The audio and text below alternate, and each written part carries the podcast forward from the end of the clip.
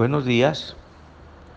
Acabamos de ver como preparación de, este pesa que viene y de nuestras vidas una pequeña reflexión sobre la emet, sobre la verdad. Y nosotros somos parte de esa emet, de esa verdad. No somos externos a ella. Él la cosió a nuestras entretelas. Está metida en nuestro ADN. Él mora en nosotros. Él nos entregó contrato matrimonial. Somos su esposa. No ha consumado ese matrimonio, pero somos su esposa. Somos parte de Él. Y esa es la bendición más grande y más hermosa que, podamos tener. Llena nuestro, nuestro espíritu por completo y nuestro ser está embriagado de esa, de esa verdad más en este tiempo en que el mundo entero está en, dolores de parto, en aflicción. Nosotros, eh, en vez de afligirnos, estamos felices porque sentimos una paz infinita en nuestros corazones.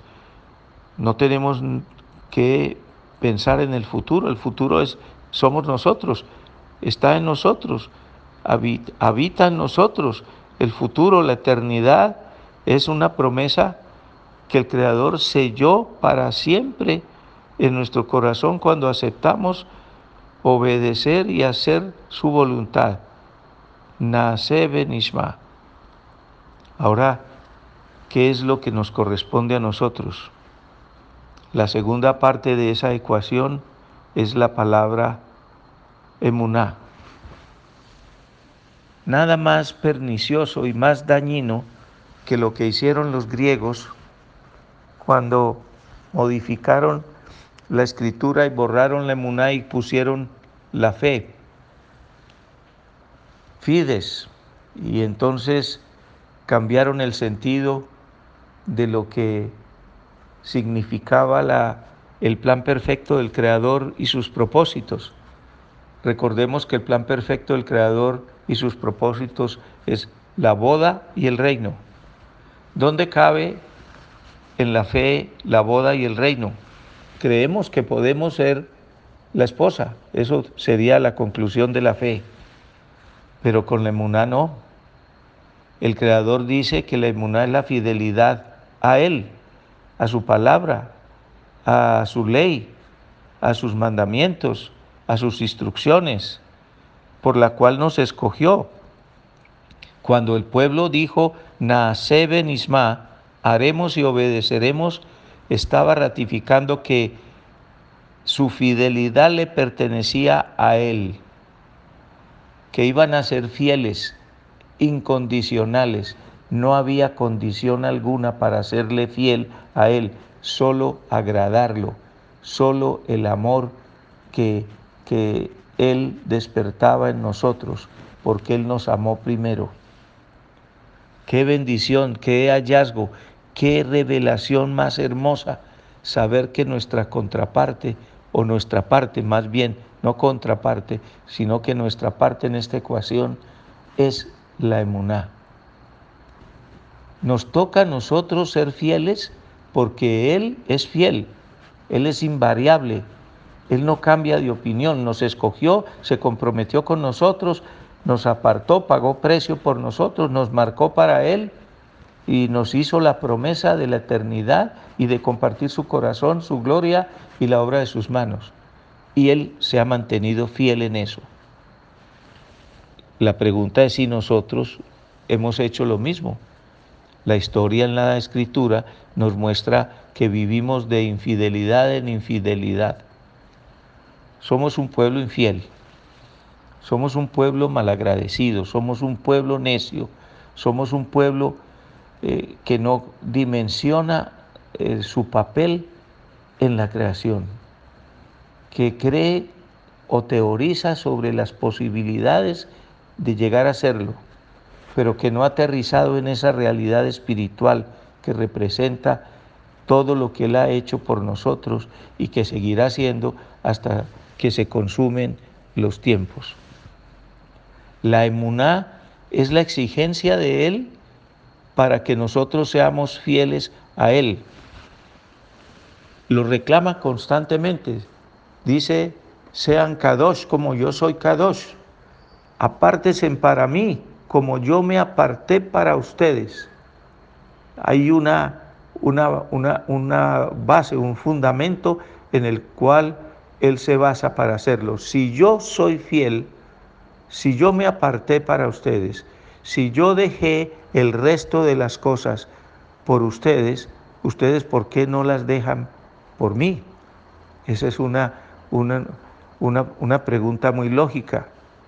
Es una pregunta que, que exige una respuesta contundente. ¿Acaso cuando nosotros eh, escogimos una pareja, un hombre a una mujer o una mujer a un hombre, eh, eso no requería de fidelidad. ¿A quién le gusta compartir su amor?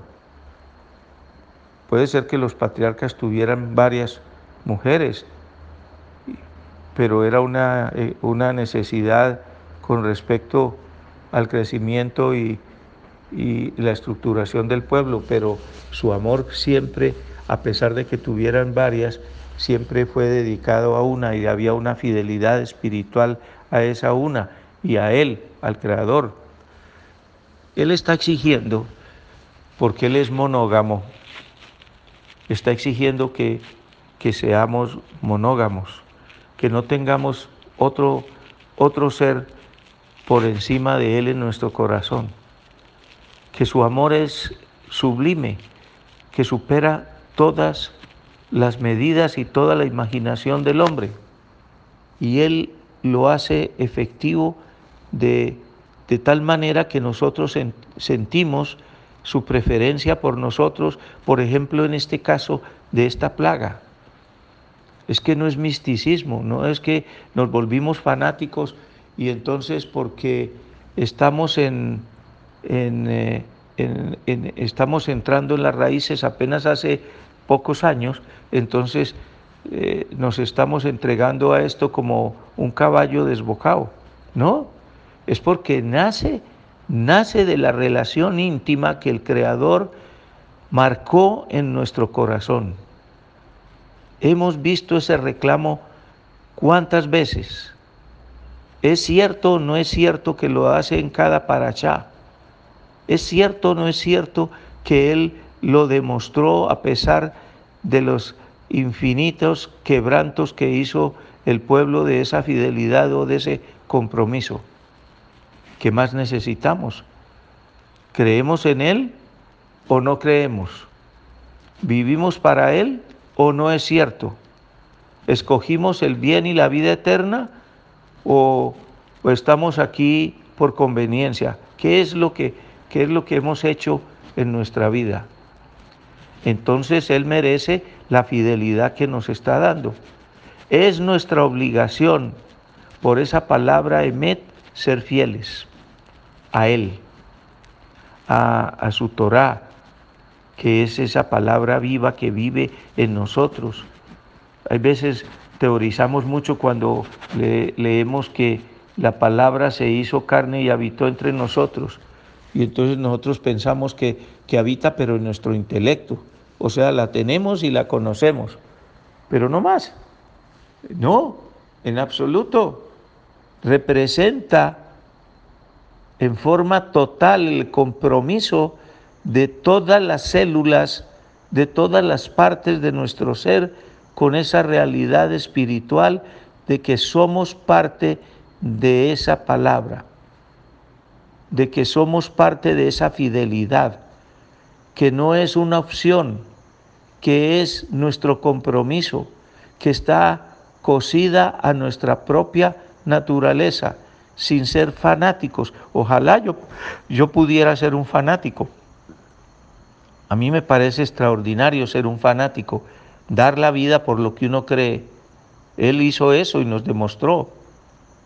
Pero en este caso, él cogió cada célula de nosotros, cada pedacito de nosotros, cada partícula, cada neutrón, cada protón y cada eh, nanopartícula y las selló para Él. Le pertenecen, son de Él. Él, las, él pagó precio por ellas. Y, y, nos toca solamente abandonarnos a ese destino espiritual porque ahí perdimos cualquier otra opción de escoger otra cosa. Antes teníamos libre albedrío y pudimos escoger entre la iglesia católica o la iglesia cristiana o el budismo o el islam o, ser ateos inclusive.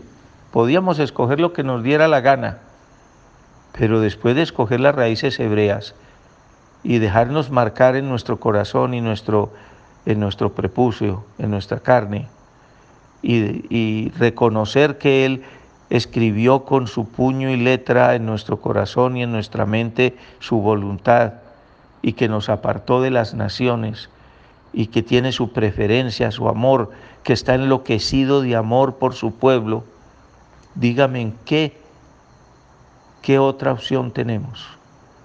¿Será que hay otro sitio superior al que podemos subir? No, llegamos al tope, se acabó el libre albedrío, somos de su propiedad. Esa fue nuestra voluntad y ahí termina. Afortunadamente ahí termina. Me dicen algunas personas que han visto que algunos hebreos se han devuelto para el cristianismo. Habría que preguntar si eran hebreos o habría preguntar si, si también los, los, los, hebreos no se pueden equivocar, pero de, de, mecánicamente, pero no creo que de corazón vaya a surtir eso. Uno no puede borrar eh, de ninguna manera la Torah que está escrita en su corazón, así como no la puede modificar tampoco. Pero el caso nuestro es más hermoso, más grande, más especial. Nuestra obligación es serle fiel a la verdad que está escrita en nuestro corazón. Es nuestro objetivo nomás. ¿Cómo cumplir esos 613 mandamientos? ¿Cómo cumplir tanta ceremonia? ¿Cómo interpretar si lo importante es hacer un sacrificio de un animal o sacrificar nuestra vida y orar y comunicarnos con Él y mostrar con nuestro testimonio que hemos sacrificado nuestra propia vida? Solamente siendo fiel no razonando, abandonándonos al Espíritu para que la razón pueda entender. Ese es el camino. La fidelidad no es una cosa de la razón, sino de la verdad. Yo soy fiel porque conozco la verdad y quiero quiero pertenecer a la verdad y ahora la tengo en mí, entonces ¿dónde está la razón ahí? La razón es solamente la que entiende que yo entregué mi vida a la verdad. Eso es.